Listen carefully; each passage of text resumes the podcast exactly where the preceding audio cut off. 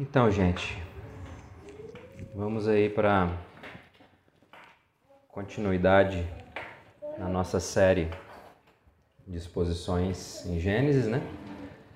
Nossa série intitulada Origens. Não vou me lembrar de cabeça qual episódio é esse, eu acho que é o oitavo, né? Episódio 8. Hoje a gente vai finalizar o capítulo 3 a mensagem de hoje é uma continuação da domingo passado. Mas como a gente já fez da outras vezes, eu queria ler um texto aqui do Novo Testamento antes da gente partir para Gênesis. Queria pedir para você abrir sua Bíblia aí em Gálatas. Gálatas 3.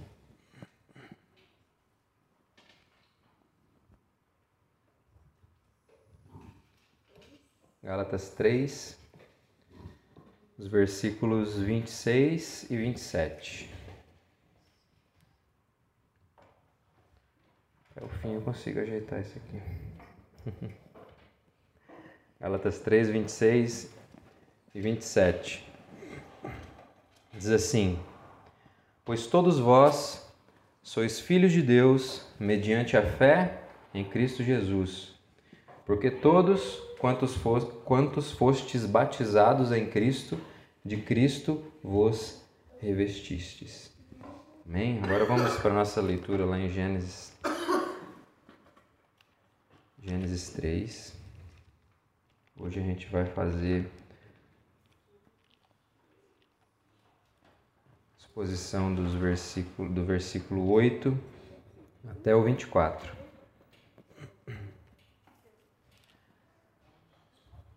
Trecho que não é tão longo, mas tem muita coisa aqui, tá? Então vou pedir um pouco da sua atenção para a gente não, não perder nenhum detalhe. Gênesis 3, versículo 8 até o versículo 24. Diz assim: Quando ouviram a voz do Senhor Deus, que andava no jardim pela viração do dia, esconderam-se da presença do Senhor Deus, o homem e sua mulher, por entre as árvores do jardim. E chamou Deus ao homem e lhe perguntou: Onde estás? Ele respondeu: Ouvi a tua voz no jardim e porque estava nu, tive medo e me escondi. Perguntou-lhe Deus: Quem te fez saber que estavas nu? Comestes da árvore de que te ordenei que não comesses? Então Disse o homem: A mulher que me deste por esposa, ela me deu a árvore e eu comi. Disse o Senhor Deus à mulher: Que é isso que fizeste? Respondeu a mulher: A serpente me enganou e eu comi. Então o Senhor disse à serpente: Visto, visto que isto, isto fizeste, maldita és entre todos os animais domésticos, e o és entre todos os animais selváticos. Rastejarás sobre o teu ventre e comerás pó todos os dias da tua vida. Porém, inimizade entre ti e a mulher, entre a tua descendência e o seu descendente. Este te ferirá a cabeça e tu lhe ferirás o calcanhar. E a mulher disse: Multiplicarei sobre modo os sofrimentos da tua gravidez. Em meio de dores darás à luz filhos. O teu desejo será para o teu marido e ele te governará.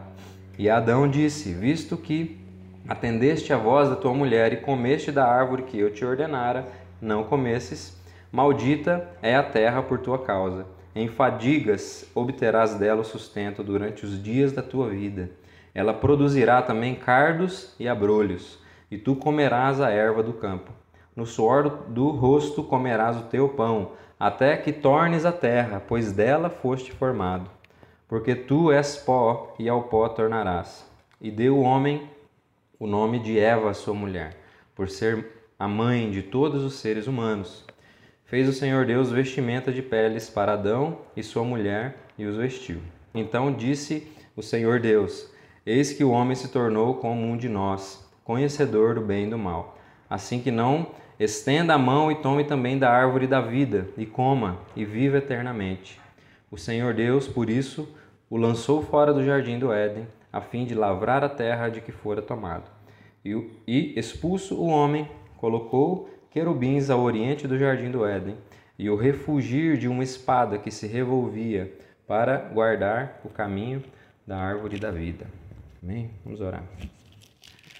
Senhor, muito obrigado pela Sua palavra, muito obrigado porque nós podemos estar mais um domingo, mais um dia do Senhor, em torno dela, ouvindo, aprendendo, sendo direcionados. Peço que o Seu Espírito Santo venha abrir mesmo nossos corações, para que essa palavra venha entrar mesmo e venha frutificar nas nossas vidas, Pai. Em nome de Jesus. Amém. Então, gente, o que, que a gente já viu até aqui, né? Como é a continuação do sermão do domingo passado, só para a gente relembrar algumas coisas. Uh, primeiro a gente viu né, que Deus é aquele que criou todas as coisas né, por meio é, é, da sua palavra, né? por meio dessa palavra ele trouxe tudo à existência, ele deu forma, preencheu a realidade, como a gente viu. Ah, e a gente foi vendo que, que por meio é, dos seus atos, esse Deus Criador, ele foi demonstrando que ele é um rei absoluto sobre toda a criação. Mas ele não é qualquer tipo de rei, né? Esse rei é um rei satisfeito, né? É, é, é um rei que transborda amor. Ele não é um rei que mesquinho, que está precisando de ouvir alguma coisa, elogios, né? Ele não está precisando é, de algo. Deus não necessita de nada. Né? Então a gente viu que esse, esse, Deus ele é esse rei absoluto e é um rei que está transbordando de si. Né? A criação, como a gente viu, é uma demonstração desse transbordar de si. Ele não precisava fazer isso, mas ele cria, porque ele queria ele queria compartilhar disso que ele é, disso que ele tem com abundância, né? E esse Deus, né, que está satisfeito, ele cria então o homem, a sua imagem e semelhança. O homem, né, que, que, que são esses representantes, os representantes desse rei na criação. Né? A gente viu que a imagem tem essa, essa ideia de, de, identidade, onde o ser humano encontra a sua identidade, e a semelhança tem a ver com a, a, a, o, o domínio do homem na criação, a semelhança do rei que também domina sobre todas as coisas. E a gente viu que esse Deus ele planta um jardim, né? prepara um lugar onde esse representante desfrutaria de uma relação de aliança, né? uma relação pactual com o Criador. E nesse lugar, esse representante ele ia se desenvolver como um ser relacional, né? em, em, todos os seus aspectos ali, na, na, sua relação espiritual, social e ambiental. Então o jardim era esse lugar propício para esse desenvolvimento é, perfeito do homem como representante de Deus no mundo. Só que para desfrutar dessas bênçãos, né, dessa aliança que tinha como objetivo um, um vínculo de amor, né, uh, de vida, de cuidado, o homem ele precisava apenas se submeter às ordenanças da, da, das palavras de Deus. Né? E, e as ordenanças de Deus para o homem foi que ele não comesse do fruto da árvore do conhecimento do bem e do mal. Ah, o, o, por quê? Porque o representante precisava ter uma postura de confiança dependente no seu Criador. Ele precisava aceitar a sua posição e a submissão a Deus era o, o, a expressão disso, dessa submissão, né? que ele, ele estaria é, com uma confiança dependente, né? colocando, seus, é, colocando os interesses do Criador acima dos seus. Essa era a ideia, na obediência do homem, era isso que seria transmitido. E foi nesse cenário, então, que Deus deixa as estipulações aí da, da, da aliança, desse, dessa relação pactual, que a gente é, é, viu então a entrada de um novo personagem, que a gente viu no domingo passado, que foi a serpente, né? E como a gente viu, ela, era, era um animal que representava perigo. Era, isso era muito claro ali na, na, no imaginário do povo que estava lendo Gênesis pela primeira vez. E ela também representava astúcia, né? era um animal astuto, sagaz, né? É, sorrateiro e tal. Então, ele, ele, é, quando, quando, aquele povo falava sobre serpentes, era isso que vinha logo na, na mente. Né? Era um animal que transmitia isso.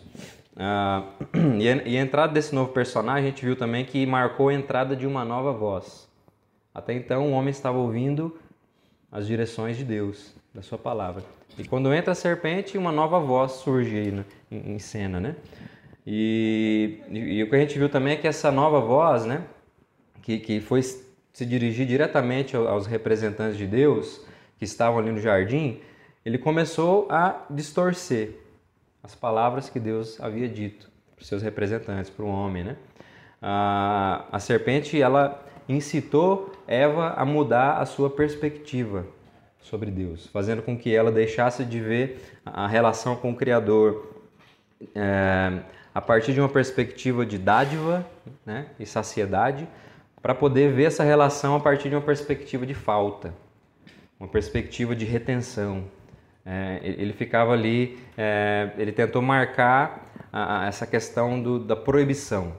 E Eva foi foi sendo fisgada por isso e começou a enfatizar isso, começou a botar os seus olhos naquilo que estava faltando, por assim dizer. Ela era uma mudança da perspectiva. Não, não é mais uma perspectiva de dádiva, né? Deus tinha falado para os seus representantes comerem de todas as árvores e só uma que não. Então é, é, é uma perspectiva de abundância. Mas a serpente, quando entra, muda essa perspectiva para ela poder focar na falta, né? E a serpente fez isso buscando pôr em xeque o, o, cuidado de Deus, a fidelidade da palavra de Deus, a confiabilidade de Deus e a necessidade última de Deus. A gente viu isso no domingo passado. Foi assim que ela foi mudando essa perspectiva, né? tentando ali fisgar Eva. Né? E Eva, né, fisgada por, pelas incitações ali da serpente, e, e ela começou a ver então que a árvore era boa para se comer, agradável aos olhos né? e árvore desejável né? para dar entendimento. Então ela foi, tomou e comeu e deu, é, comeu desse fruto e, e deu também para o seu marido que estava com ela. E a grande questão é que o, o, esse posicionamento, né, é, independente e autônomo aí do, dos primeiros representantes, ele abriu de fato os olhos deles, né? A serpente falou, né, que, é, que se, se, eles comessem, na verdade, os olhos iam ser abertos, né? E isso foi uma, uma das provocações ali. E de fato, é, é, os seus olhos foram abertos, né? Só que eles passaram a ver, só que o que eles passaram a ver, né, foi um mundo e a si mesmos despidos de sentido, né, de significado, de propósito. Ficou um negócio vago, vazio, feio, né? Escuro. Foi, ficou uma realidade escura, né, e vazia. Isso deixou eles atemorizados, né? ah, ah, eles, se, se encheram de medo. E, e, e, a gente viu que foi uma perda da, da sacramentalidade da realidade, né? É, que é criada e sustentada por Deus. Eles, eles pararam de ver o mundo como essa, essa dádiva que, que transmite o cuidado de Deus e se perdeu, isso, perdeu de vista. Então ficou um lugar atemorizador, ficou, né, não ficou um lugar muito acolhedor. Por isso gerou medo. E, e a gente viu que esses primeiros representantes eles conheceram de fato ali, né, o bem e o mal, é, mas por não esperarem né, e confiarem no Criador, eles vão conhecer, é, é, eles vão conhecer o bem e o mal agora pelo caminho do mal, da falta, né? Um caminho que tem agora no seu horizonte a morte, não mais a vida, né? Não mais o cuidado e a satisfação.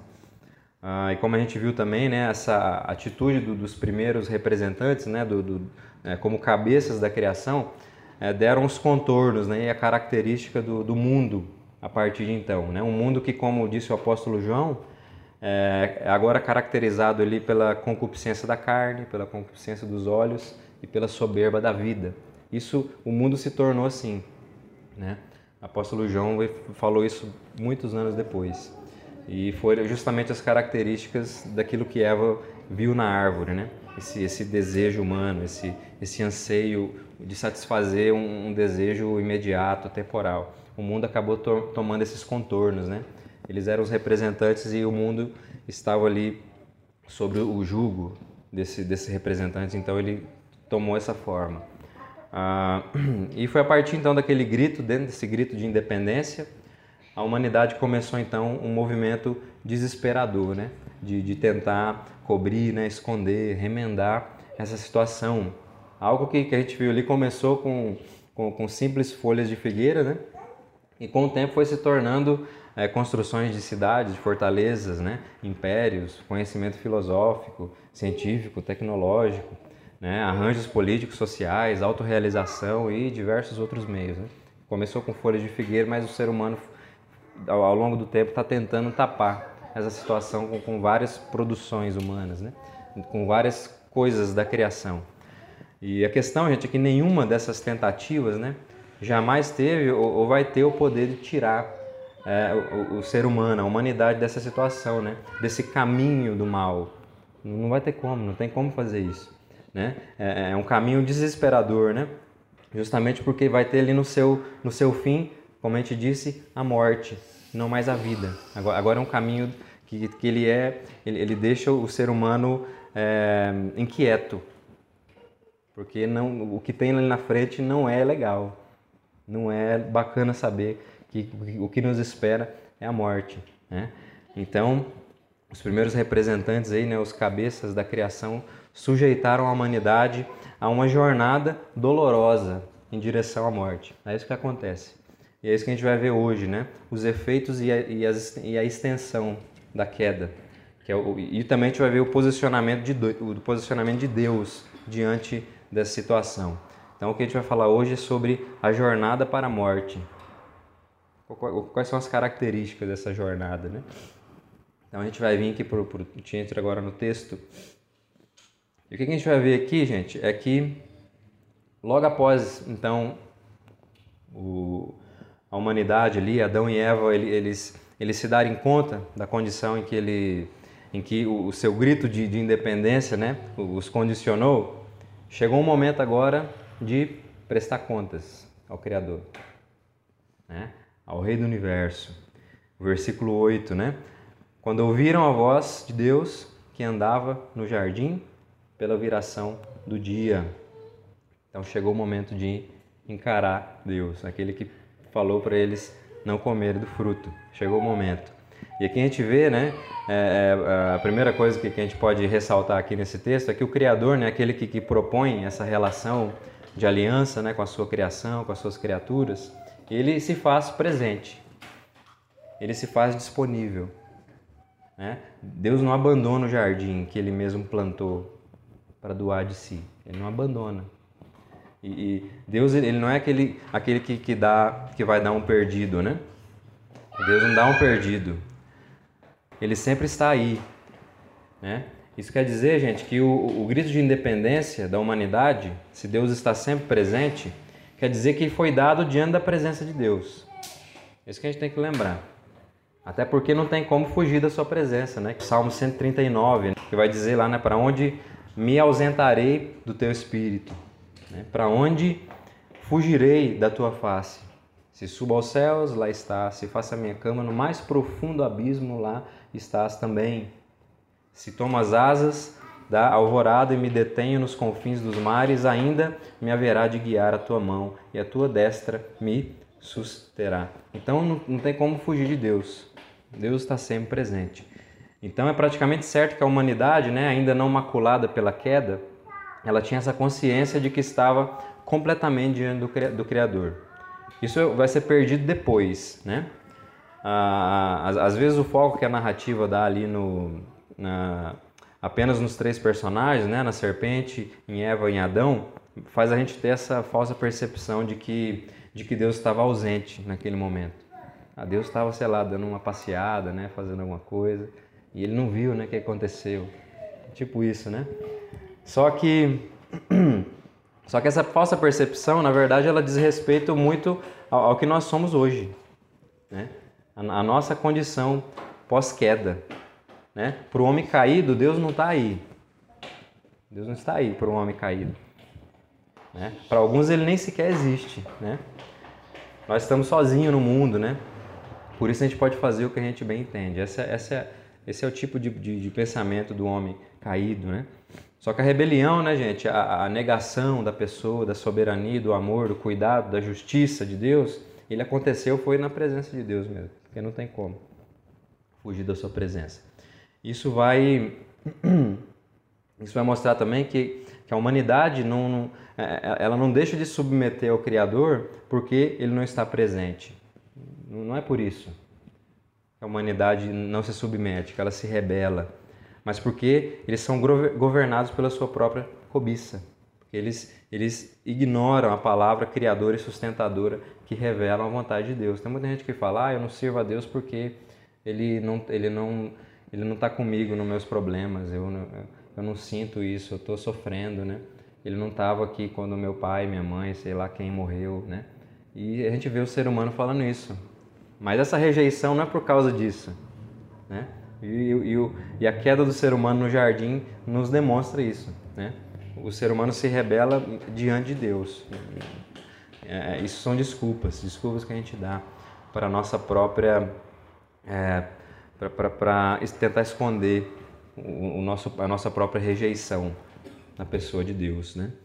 Ah, e a questão aqui é que essa atitude né, de ignorar Deus, é, é, tomando as próprias rédeas da vida, né, ela vai conduzir uma falsa liberdade.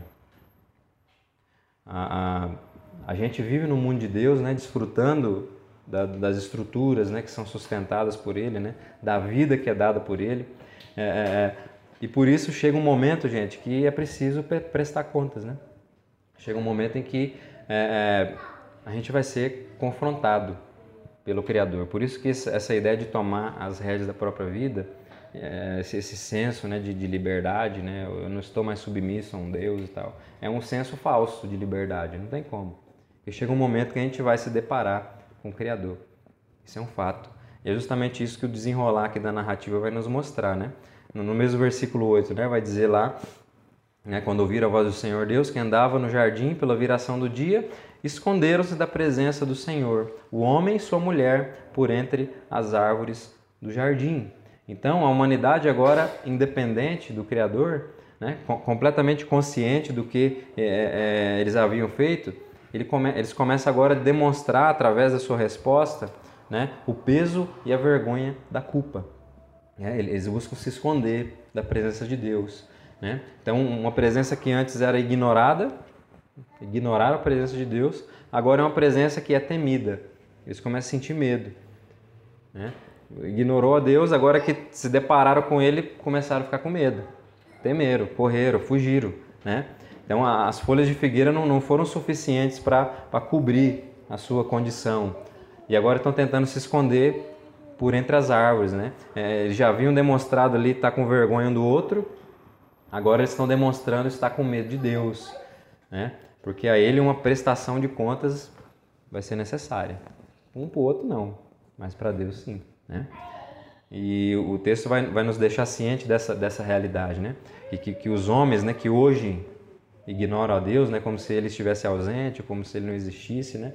São os mesmos que vão se estremecer diante da sua face, diante da sua presença no último dia. Esse texto ele, ele vai transmitir de certa forma isso, né? Não tem como fugir dessa realidade. A humanidade ela foi criada para representar os interesses do Criador no mundo, não os seus próprios interesses.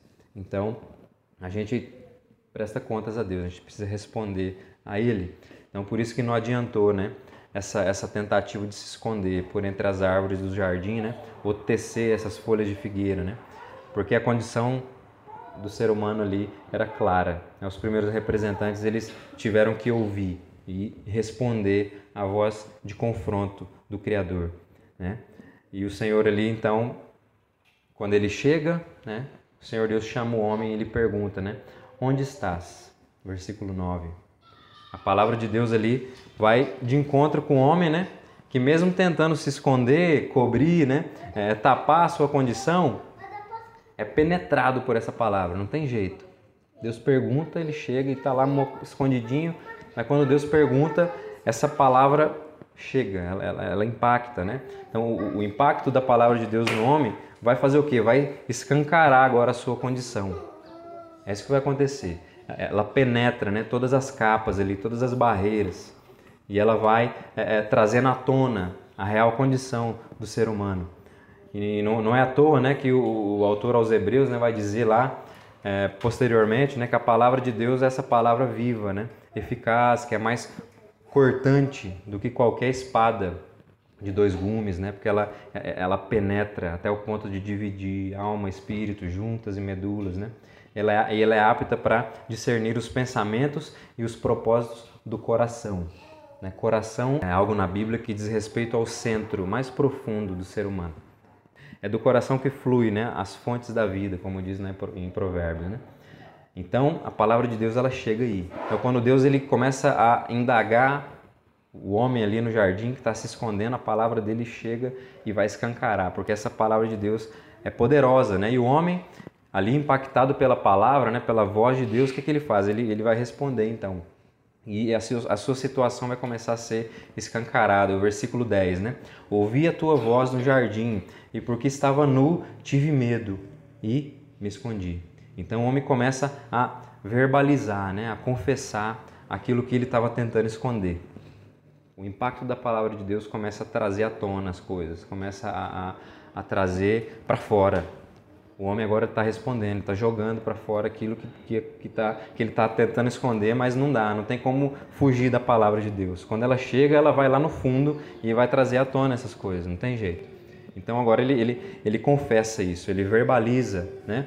E Deus, né, mesmo em sua soberania, né, na sua onisciência, né, mesmo ele estando completamente ciente, por assim dizer, né, do, do grito de independência do homem, né, e das consequências disso, ele, ele não vai fazer isso, ele não vai derramar sobre esse homem um, um juízo precipitado, por assim dizer. A gente pode ver isso aqui também.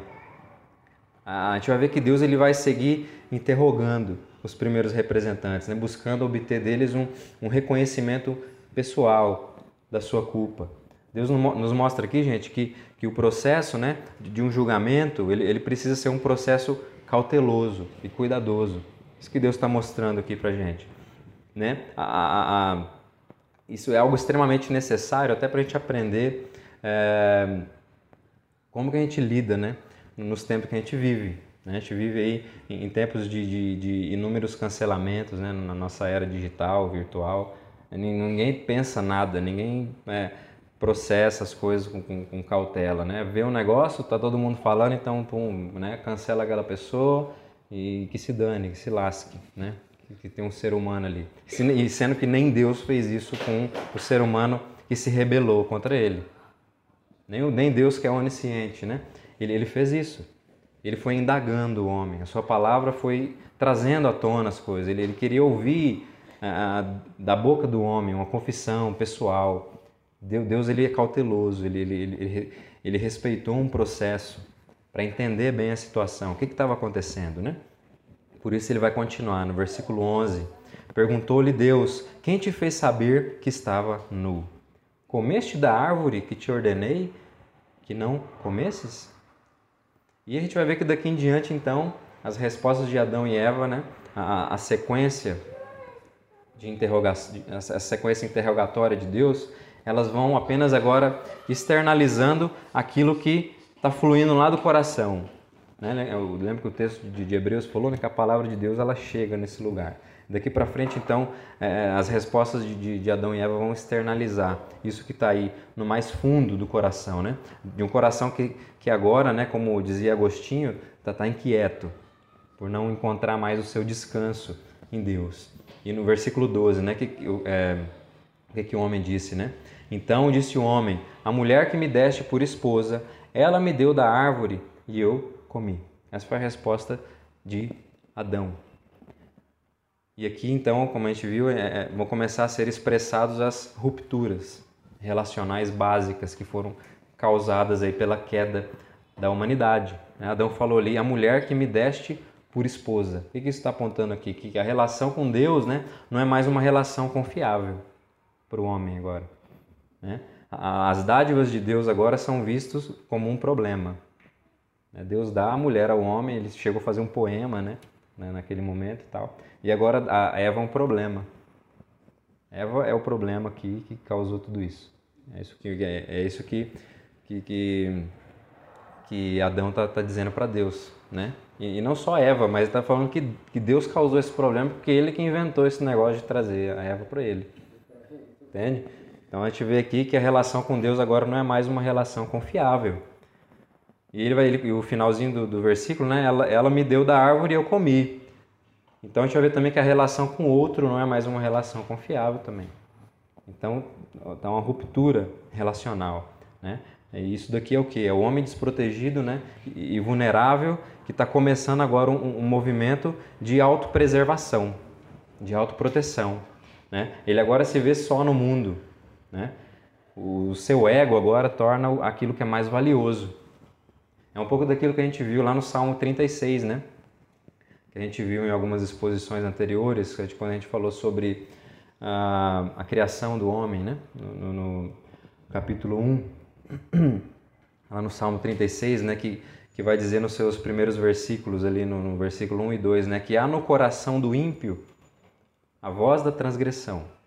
Não há temor diante dos seus olhos, porque a transgressão o lisonjeia aos seus olhos e lhe diz: a sua iniquidade não há de ser descoberta nem detestada. Então, tem no coração do ímpio a voz do que? Do pecado, da transgressão. Esse desejo agora de, de fazer aquilo que. de, de suprir essas necessidades mais. É, mais temporais, por assim dizer, né? do homem. E aí, o que, que, acontece? Quando ele, ele vai ver que não há temor mais, é, não há temor de Deus mais diante dos seus olhos. Por, por aceitar esses impulsos né, da transgressão, é, temer a Deus não é importante mais. Por quê? Porque a transgressão, ela o lisonjeia aos seus olhos, ela, ela vai tornar ele muito importante, ela, ele vai começar a se ver mais importante do que ele é. E aí, é, essa transgressão diz aí que, que a sua iniquidade não há de ser descoberta, nem detestada. Então, é, satisfaça-se né, da, da, forma que você quer.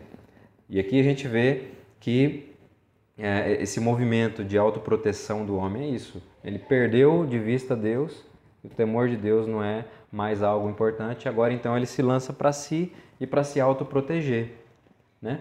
Então é, é, é bem isso que está acontecendo aqui. O salmista traz um pouco dessa imagem para a gente. E o texto vai continuar no versículo 13. Né? Disse o Senhor Deus à mulher: Que é isso que fizeste? Respondeu a mulher: A serpente me enganou e eu comi. Então, mais uma vez, né? É, esse senso, né? esse, esse movimento aí de autoproteção de, é, do homem, do ser humano, é expresso. Né? Só que dessa vez é, é expressado que a relação com a criação agora também não é mais uma relação confiável. É isso que está tá trazendo, né? E assim, a gente chega aqui vendo a, a extensão dos efeitos da queda, né? Que é a quebra a, a, na, na, relação do homem com Deus, consigo mesmo, com outro e com a criação. É isso que acontece aqui. A humanidade agora se encontra numa, numa realidade de ruptura, de desconfiança e de caos, né? De desordem. Agora as relações ficaram toda, todas bagunçadas. O negócio não está legal. E agora ele está só buscando se autoproteger, né? É, uma autoproteção. E o ser humano ele vai fazer isso a, des, a despeito de qualquer coisa. Né? né? Tem que passar em cima de Deus. Eu vou passar e eu vou me autoproteger. Porque agora é, o ser humano se enxerga com mais é, acima daquilo que deveria ser. Né? Então, diante dessa realidade, né, que a gente vai passar então para sentenças de Deus aqui no texto. Depois de todo esse processo né, cuidadoso de julgamento, agora o Criador e Rei do Universo ele vai começar a dar o seu veredito. É isso que ele vai fazer aqui. E ele vai fazer como? Né? Ele vai fazer do último envolvido citado para o primeiro. E vai dizer, e, e, e as sentenças de Deus, ela, elas vão dizer respeito justamente a essas relações que foram afetadas. A gente vai ver isso aqui. Então, agora, a partir do, do versículo 14, a gente vai ver a postura de Deus diante de, dessa realidade é, da queda, né, da rebelião humana. A gente viu a postura do homem, né, como que a palavra de Deus escancarou a situação do ser humano, Deus com esse processo cuidadoso né, de, de entender isso, de ver o ser humano trazer isso para fora, né? E agora a gente então vai ver a postura dele, né? As suas sentenças. Então, versículo 14 e 15 diz assim: Então o Senhor Deus disse à serpente: Visto que isto fizeste, Maldita és entre todos os animais domésticos, e o és entre todos os animais selváticos. Rastejarás sobre o teu ventre e comerás pó todos os dias da tua vida. Porém, inimizade entre ti e a mulher, entre a tua descendência e o seu descendente. Este te ferirá a cabeça e tu lhe ferirás o calcanhar. Então, o, o, a primeira sentença aqui do, do veredito de Deus vai de encontro à serpente. E diferente de Adão e Eva, né? Nenhuma indagação é feita, nenhuma pergunta, nada. Né? Deus ele, ele apenas sentencia, né? A serpente é apenas sentenciada pelo Criador por ter incitado o mal. Ele não faz nenhum tipo de interrogação. E aqui é importante ressaltar, para a gente poder trazer um pouquinho mais de, de entendimento e focar naquilo que é, que é mais importante, é que essa maldição que está presente aqui no texto, essa sentença, é, diz respeito a, a serpentes em geral, sim, só que a Satanás em particular. Isso é importante para a gente entender o que está acontecendo aqui. Né? É, e como assim Satanás? É, é, eu não tinha usado o, o, nome de Satanás até agora, mas aqui é importante a gente falar disso. Então, eu estava sempre mantendo serpente, mas aqui é importante, até porque o Novo Testamento ele vai lançar luz né, para a gente a respeito disso lá em Apocalipse 12. Eu vou ler esse texto aqui, Apocalipse 12, 7 ao 9, diz assim: ó, Houve peleja no céu, Miguel e os, e os seus anjos pelejaram contra o dragão. Também pelejaram o dragão e seus anjos Todavia não prevaleceram, nem mais se achou no céu o lugar deles. E foi expulso o grande dragão, a antiga serpente, que se chama Diabo e Satanás, o sedutor de todo mundo. Sim, foi atirado para a terra e com ele os seus anjos. Então a gente vê que o Novo Testamento diz que o diabo, o Satanás, é a antiga serpente. Então isso vai ajudar a gente a entender um pouco dessa sentença aqui, né? E vai ajudar a gente a entender também a, a profundidade e o significado e, e disso, disso, que Deus está falando aqui e evitar a gente daquele tipo de, de, de, curiosidade assim desnecessária, né? Tipo assim, será que a serpente ela tinha perna, né? Será que, que, que ela voava? Né? Será que ela era um dragão de Komodo, né? Um negócio assim? E por aí vai, né? Eu já vi um monte de coisa. E, e, a gente fica curioso mesmo, vamos dizer, eu já fiquei bastante curioso antes de, de entender o, o, foco, né? Mas aí a gente entendendo que se refere a Satanás aqui, fica mais fácil. E nesse ponto, né, eu, vou, eu, vou, eu prefiro seguir o que um, um comentador chamado Derek Kidner, ele, ele diz sobre o texto, que ele, ele aponta que é, para o rastejar da serpente como sendo algo simbólico né, relacionado à, à, à, maldição que recaiu sobre Satanás. Como assim? Não é que as, as serpentes passaram a rastejar a partir de então, não é isso. Mas o rastejar da serpente é que vai ganhar um, um, novo sentido, entende? Um, um, sentido simbólico nesse contexto. Então, não é que as serpentes passam a rastejar, mas que o rastejar das serpentes está tá ganhando um novo sentido aqui, né? Por exemplo, por quê? Né? Porque Satanás, a, a, a usar ali da, de uma serpente né, para tentar os primeiros representantes a se lançarem contra o Criador, e aqui também a gente não sabe como que ele usa a serpente, o texto não, não nos diz se ele possuiu, se ele usou da imagem, né, se ele se, se transfigurou no, no, na imagem de uma, se personificou na, na, imagem de uma serpente, não sei, o texto não nos diz. Só que por ter o, o, o usado a serpente, esse animal em específico, que tinha um significado muito específico para aquele povo naquela época, Satanás é amaldiçoado a uma posição de humilhação, né? tendo agora no seu horizonte aí uma eminente derrota. É isso que está acontecendo.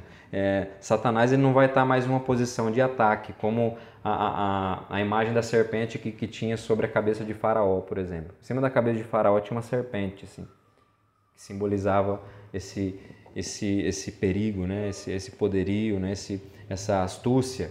Essa, é, faraó usava esse, esse, essa imagem dessa serpente. Então, Satanás não vai estar mais nessa, nessa posição de ataque, né? mas sim ele vai estar agora, é, é, ele vai ter que, que se ser submetido agora à real posição desse animal que ele usa. E qual é a real posição da serpente? Né? Que tá, é a altura dos pés do, dos homens né? rastejando sobre o seu ventre e comendo pó. Essa é a posição que Satanás vai estar. Aquele, aquele significado da serpente, né, de um animal perigoso, astuto, né? agora o Satanás vai ter que ficar com a sua real imagem, né? que é um bicho que está aos pés, rastejando e comendo pó. E essa perspectiva nos ajuda a, a, entender que o profundo significado que está presente nesses dois versículos, né? no 14 e no 15. Né? Por quê? Porque Satanás é quem será esmagado. É o bicho que está rastejando ali e vai ter um momento que alguém vai pisar na cabeça dele. É isso que vai acontecer. Né? E ele vai ser parcialmente esmagado no decurso da história, pela semente espiritual da mulher, parcialmente esmagado, e definitivamente esmagado no fim dos tempos, por um dos seus descendentes em específico. Né? É, e o máximo que, que, que, Satanás vai conseguir fazer vai ser ferir essa semente e esse descendente, tanto na história quanto no fim dos tempos. É o máximo que ele vai conseguir fazer. É um, é um ferimento. Né? Por quê? Porque a semente da mulher ela vai estar sustentada na fidelidade da palavra, né? da promessa de Deus. Né? Desse descendente que vai vir, que vai esmagar a cabeça da serpente. É isso. Então é isso, é que é, é essa a gente está aqui diante daquilo que é comumente chamado ali de proto-evangelho, né?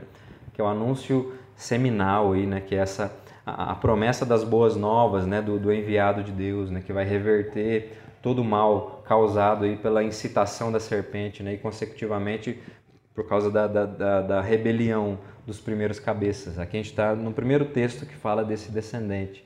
Só que ainda é muito. É, tá, tá num, num é, é, é em uma fase bem seminal, ainda está tá, tá bem no início. Né?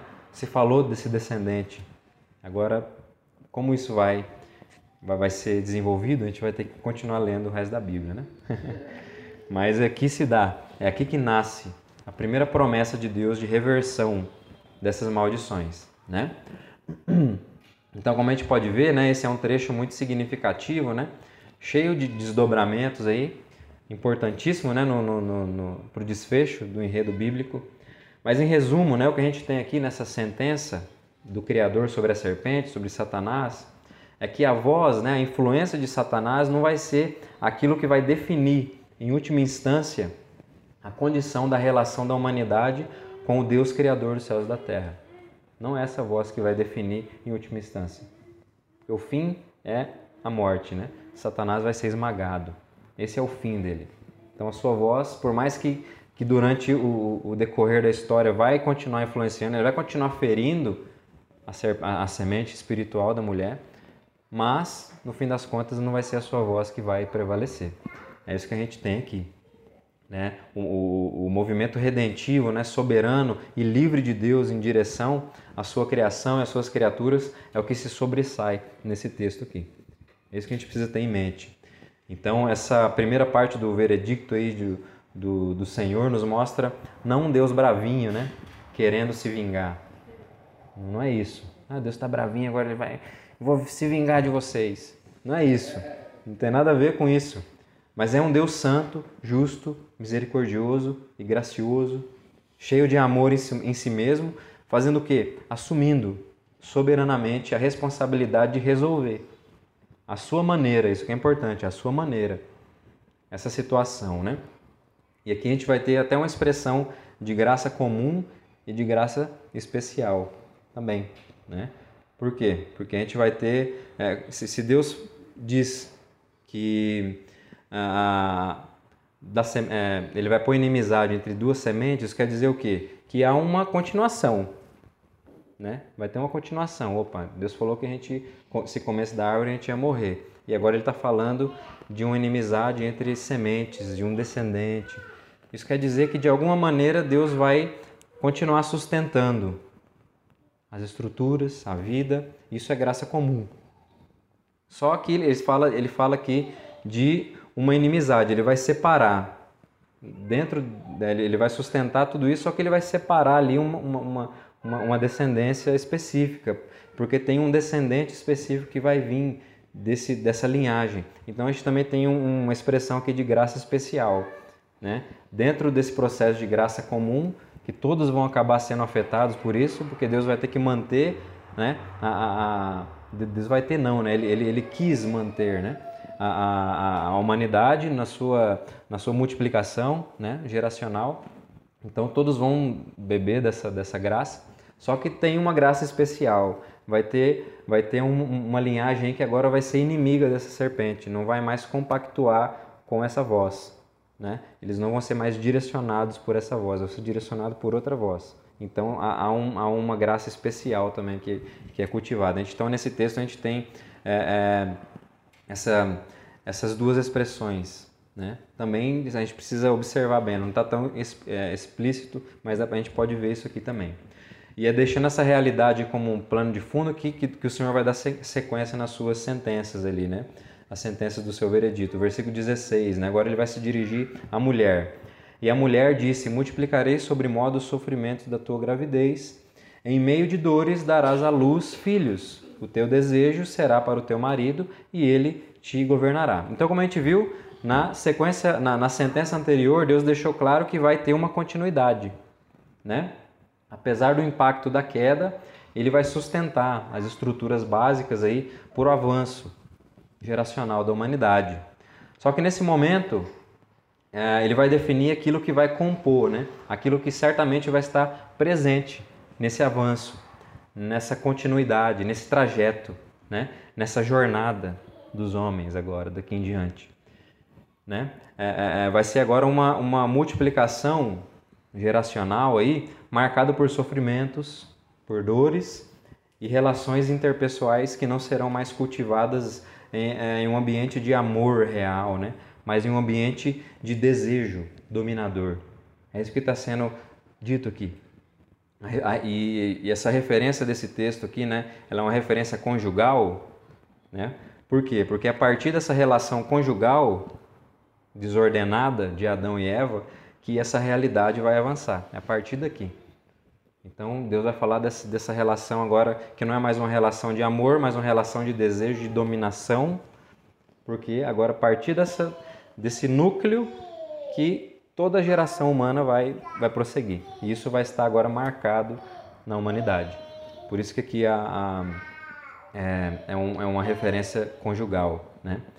E então agora que a gente vê aqui que a relação com o outro, né, é o que é o que de certa forma está recebendo o foco, né, nessa segunda sentença de Deus. Na primeira a gente viu que a voz da serpente não vai ser a a voz que vai definir, em última instância, a relação do homem com o seu Criador, ela vai ser esmagada no fim das contas, e Deus está chamando um povo para si, né, uma, uma linhagem para si.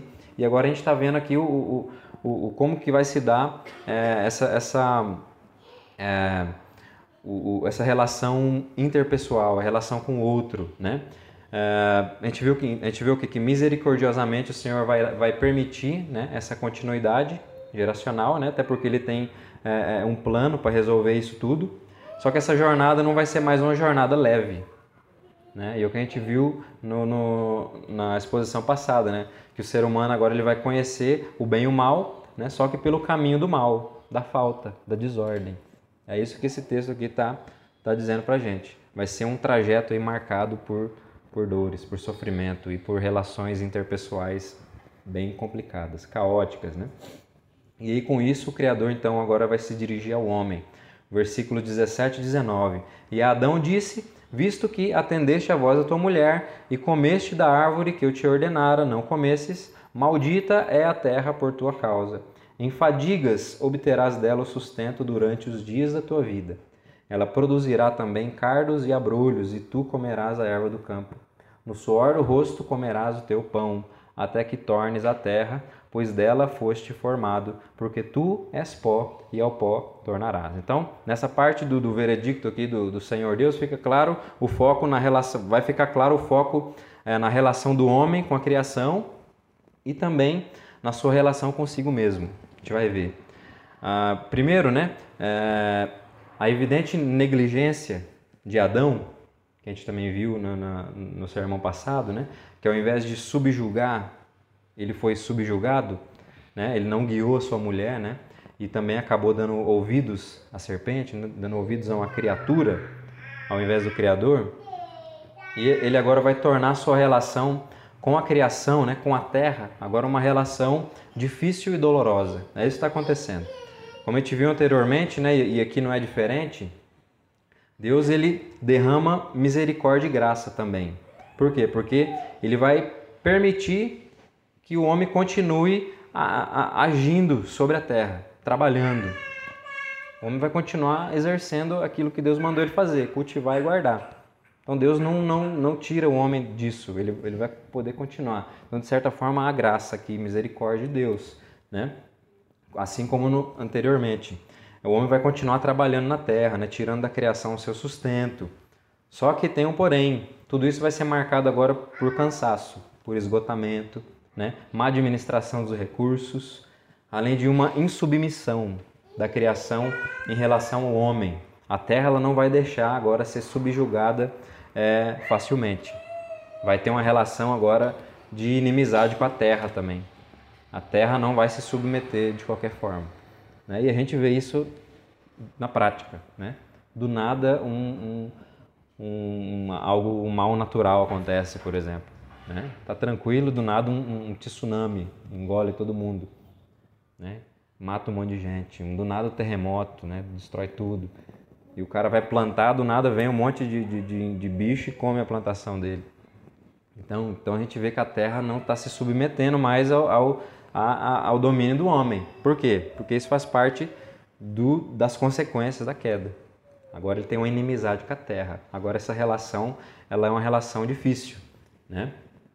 E todo esse processo de fadiga, né, de esforço excessivo, de frustração, ele vai ao longo é, da jornada do homem na Terra, a partir de então, o lembrando constantemente o que da sua fragilidade, por assim dizer, da sua criaturedade, né? Não sei se existe essa palavra, mas isso vai lembrando ele que ele é uma criatura frágil, fraco.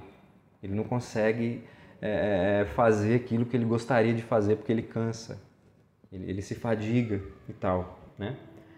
E essas verdades né, são, são, são, difíceis de serem aceitas né, por uma humanidade que se declarou independente. Isso é muito difícil de ser aceito. Um ser humano que, que quis que é, se tornar autossuficiente. Né? Só que essa realidade vai, ela precisa ser encarada. Né? Porque agora o, o ser humano, os homens, eles têm no seu horizonte a, a, a realidade da sua finitude. Ou seja, a realidade da morte. É isso né? Retornarão ao pó, porque do pó vieram. Tudo isso, a fadiga, o cansaço, tá, tá, tá, vai sendo lembrado da sua fragilidade, por quê? Porque lá na frente ele vai ter que se encontrar com a morte, com a sua finitude. Do mesmo pó que veio, vai voltar.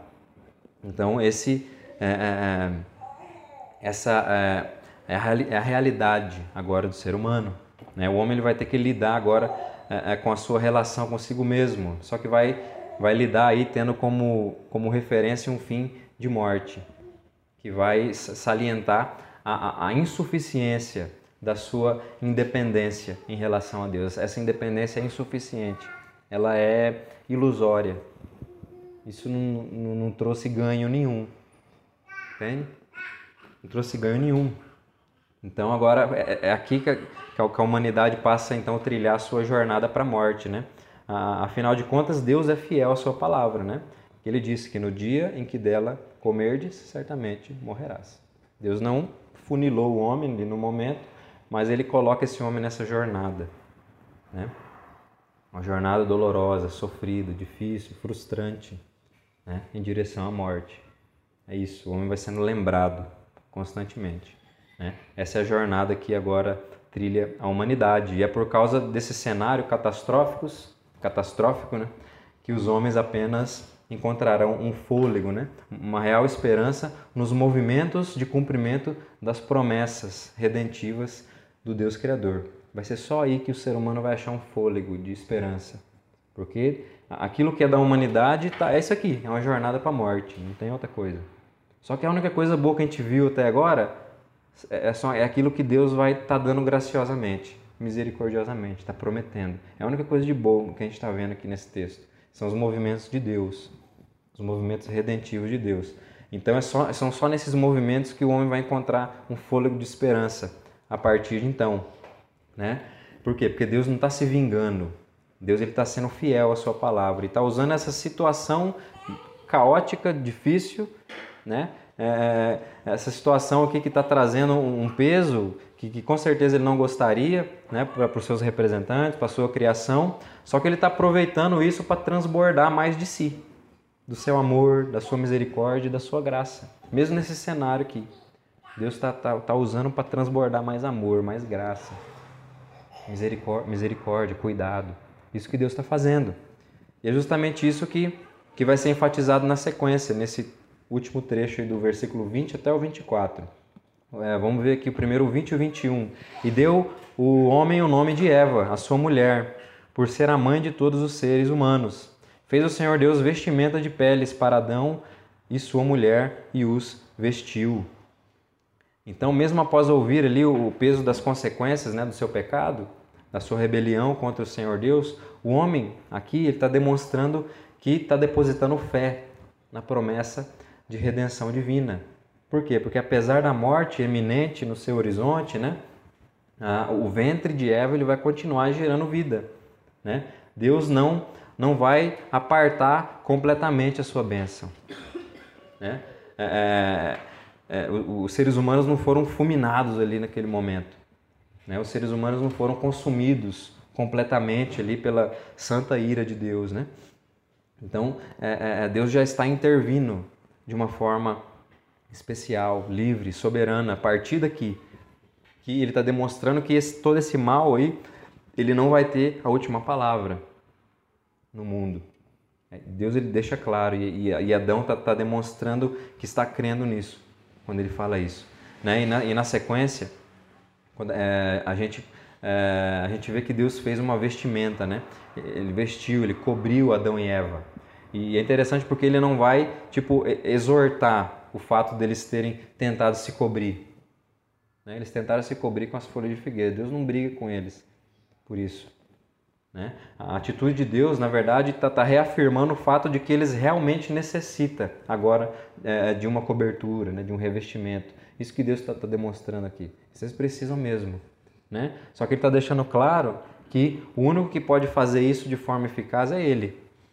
Eles, tão, eles tentaram se cobrir com folhas, aí, Jesus, aí Deus vem e agora faz uma vestimenta para eles.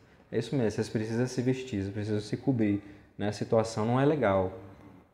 Só que quem vai fazer isso sou eu. Deus vai e cobre eles. Então Deus ele demonstra aqui o seu compromisso em resolver o problema da sua representação na criação. E os últimos três versículos vão demonstrar agora a preocupação e o cuidado de Deus para que tudo isso seja resolvido de fato, sem que tome proporções mais, mais graves. Né? Os últimos versículos eles vão, eles vão deixar isso, isso bem claro para a gente. Diz assim: Então Deus disse, Senhor Deus, eis que o homem se tornou como um de nós, conhecedor do bem e do mal.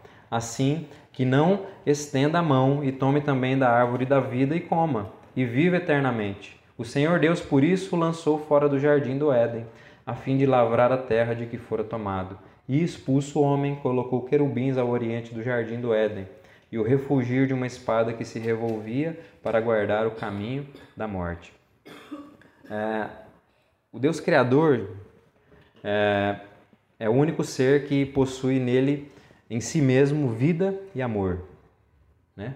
É, tudo isso ele possui nele mesmo. Então, gente, vida e amor, eles só podem ser expressados no mundo a partir de uma relação de comunhão, de aliança, de pacto com esse Deus. E por que eu estou falando isso? Estou falando isso porque a expulsão do homem do jardim, né, desse, desse lugar de desfrute da presença de Deus, nos mostra que o homem, agora lançado sobre si mesmo, né, ele perdeu esse lugar de referência no Criador, agora ele só ele está meio que sozinho na realidade, no mundo. O homem lançado em si, né, nesse movimento de, de autonomia, de, auto, de autossatisfação, ele é completamente impossibilitado de estar nesse lugar de desfrute.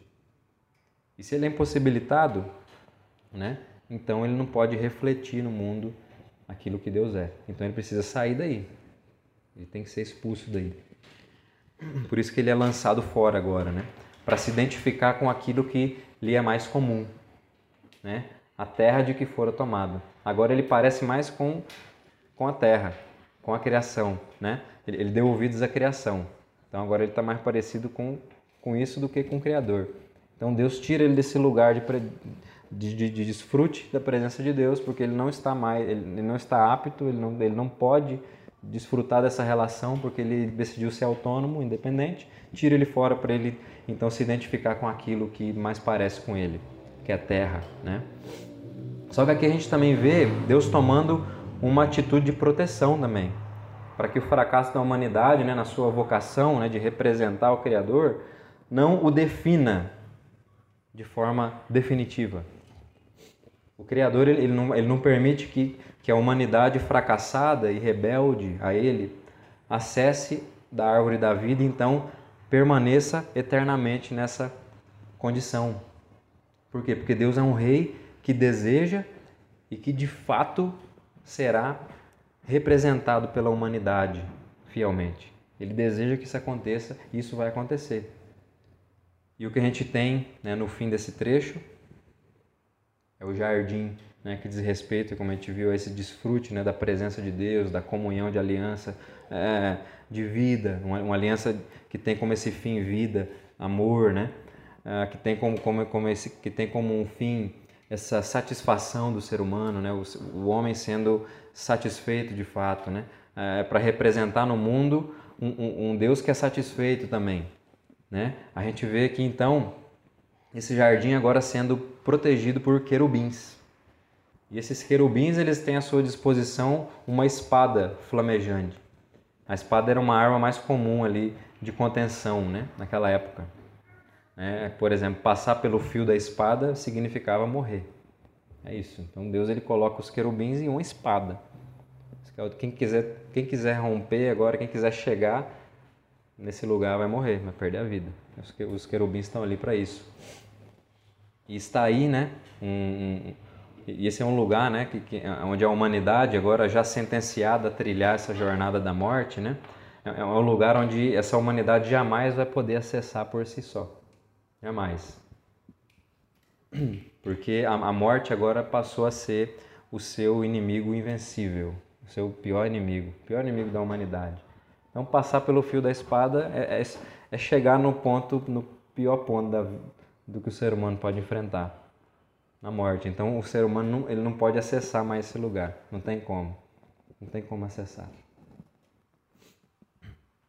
O acesso ao jardim de Deus agora só vai poder ser conquistado por um representante fiel que consiga passar pelo fio da espada vencendo e humilhando esse tão poderoso inimigo, que é a morte. Só assim. O jardim, o, o, o jardim de Deus ele só vai poder ser desfrutado novamente por meio dos feitos de um representante que trilhe a dolorosa jornada da morte, mas que não encontre nela o seu fim. Só que, mas o início grandioso de uma nova realidade, né? de uma nova história. É isso é justamente sobre esse representante, né, que se referia à promessa do descendente da mulher. É justamente sobre ele. É sobre a, a, a grandiosa e gloriosa realidade conquistada e inaugurada por ele, que os apóstolos lá no primeiro século testemunharam com as suas próprias vidas. É sobre esse representante, né, que trilha essa jornada de morte, mas não tem nela um fim. Ele não é vencido por ela, ele vence ela e consegue ainda falar de um início glorioso, de uma retomada. Né? É sobre esse que os apóstolos testemunharam. Né? E Pedro, né, um desses apóstolos, e uma, uma testemunha ocular dos feitos realizados por esse descendente da mulher, o enviado de Deus, ele registrou as seguintes palavras né, em uma de suas cartas. 1 Pedro 1, do 18 ao 21, diz assim, ó: Sabendo que não foi mediante coisas corruptíveis, como prata ou ouro, que fostes resgatados do vosso fútil procedimento que vossos pais vos legaram, mas pelo precioso sangue, como de cordeiro sem defeito e sem mácula, o sangue de Cristo, conhecido com efeito antes da fundação do mundo, porém manifestado no fim dos tempos, por amor de vós, que por meio dele tendes fé em, tende fé em Deus, o qual o ressuscitou dentre os mortos e deu-lhe glória, de sorte que a vossa fé e esperança estejam em Deus.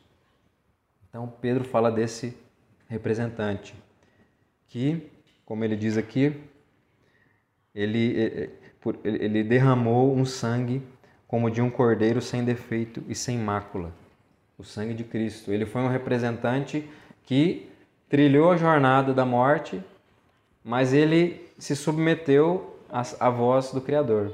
Ele se submete à palavra, às palavras, à vontade de Deus. É isso que ele faz. Então por isso que o seu sangue é um sangue agora puro. Ele tem valor, ele tem peso representativo. Ele consegue fazer isso. E se ele representou bem, de fato, se ele se submete a Deus, de fato, quando ele enfrenta a morte, o que acontece? Ele vence ela. A morte não é o seu fim. Né? É o que o texto diz aqui. Né? Por meio dele tendes fé em Deus, o qual ressuscitou dentre os mortos. Então, agora ele ressuscita, ele passa pelo fio da espada, só que ele vence. E ele chega nesse lugar agora. Ele, ele retorna a esse jardim, por assim dizer, esse lugar de, de relação, esse lugar de, do cultivo de uma relação pactual, de vida, de amor. E ele entra nesse lugar e agora ele traz consigo toda essa linhagem que Deus está separando, esse povo que Deus está trazendo para si, que, que, que, vive na expectativa da obra desse descendente. Agora esse povo pode desfrutar dessa relação novamente. Foi vencido, né? Ele, ele passou pela espada ali dos querubins e morreu, mas não, não, não adiantou.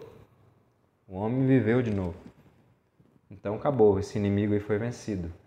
Esse inimigo é tremendo do homem, né? aterrorizador, né? foi vencido por Cristo. Né? E, por, e por causa desse, dessa vitória é que nós temos agora fé em Deus, nós podemos agora depositar confiança nele de novo. Né? Por essa obra, agora a gente pode ter essa relação de fé novamente. Então, como a gente viu, né, inicialmente lá nas palavras do, do apóstolo Paulo aos Gálatas, né, são pelos feitos desse representante aí que a semente espiritual da mulher é revestida, o sangue de Cristo. Essa é a obra eficaz, né, que, que, reveste, que protege definitivamente o povo escolhido de Deus, a igreja de Jesus Cristo. São, são esses feitos que, que revestem hoje a mim e a você, né? E nos batiza, né? nos faz participantes da vida que é comunicada por essa obra, por esses feitos. É pela obra de Cristo, né? esse, esse representante fiel do Deus verdadeiro que encarou a jornada da morte e extraiu dela agora um novo começo de vida e não mais um fim, que uma nova aliança de vida e amor agora vão poder é, uma aliança de vida e amor com o Deus criador, né, de todas as coisas agora pode ser desfrutada de novo. É a partir desse descendente, né, desse novo desse novo cabeça que um, um, um grandioso povo agora pode testemunhar comunitariamente no mundo o derramar das bênçãos da reconciliação. Os homens estão sendo reconciliados agora com Deus. Agora pode testemunhar de uma representação correta novamente, por causa da obra de Cristo. Então, então é isso, meus irmãos. É, que o Senhor Deus, né, por meio do seu Santo Espírito, continue aí consolidando essa realidade no nosso meio, essa, essa aliança que agora nós experimentamos, essa nova aliança né, que tem nela como base o sangue e o corpo de Cristo. Né? Esse sangue que é desse representante fiel, né, que pode agora nos cobrir de fato, nos lavar, nos limpar. E esse corpo, né, que passou pelo fio da espada ali e morreu, mas vence a morte. E agora ele pôde acessar novamente esse lugar, né? De desfrute de uma relação de Deus. E, ele, e agora ele começa a reverter todas esses, essas maldições. E agora a gente não tem mais no nosso horizonte a morte como um fim. A gente tem agora no nosso horizonte a ressurreição dentre os mortos. É isso que nós temos no nosso horizonte. Amém?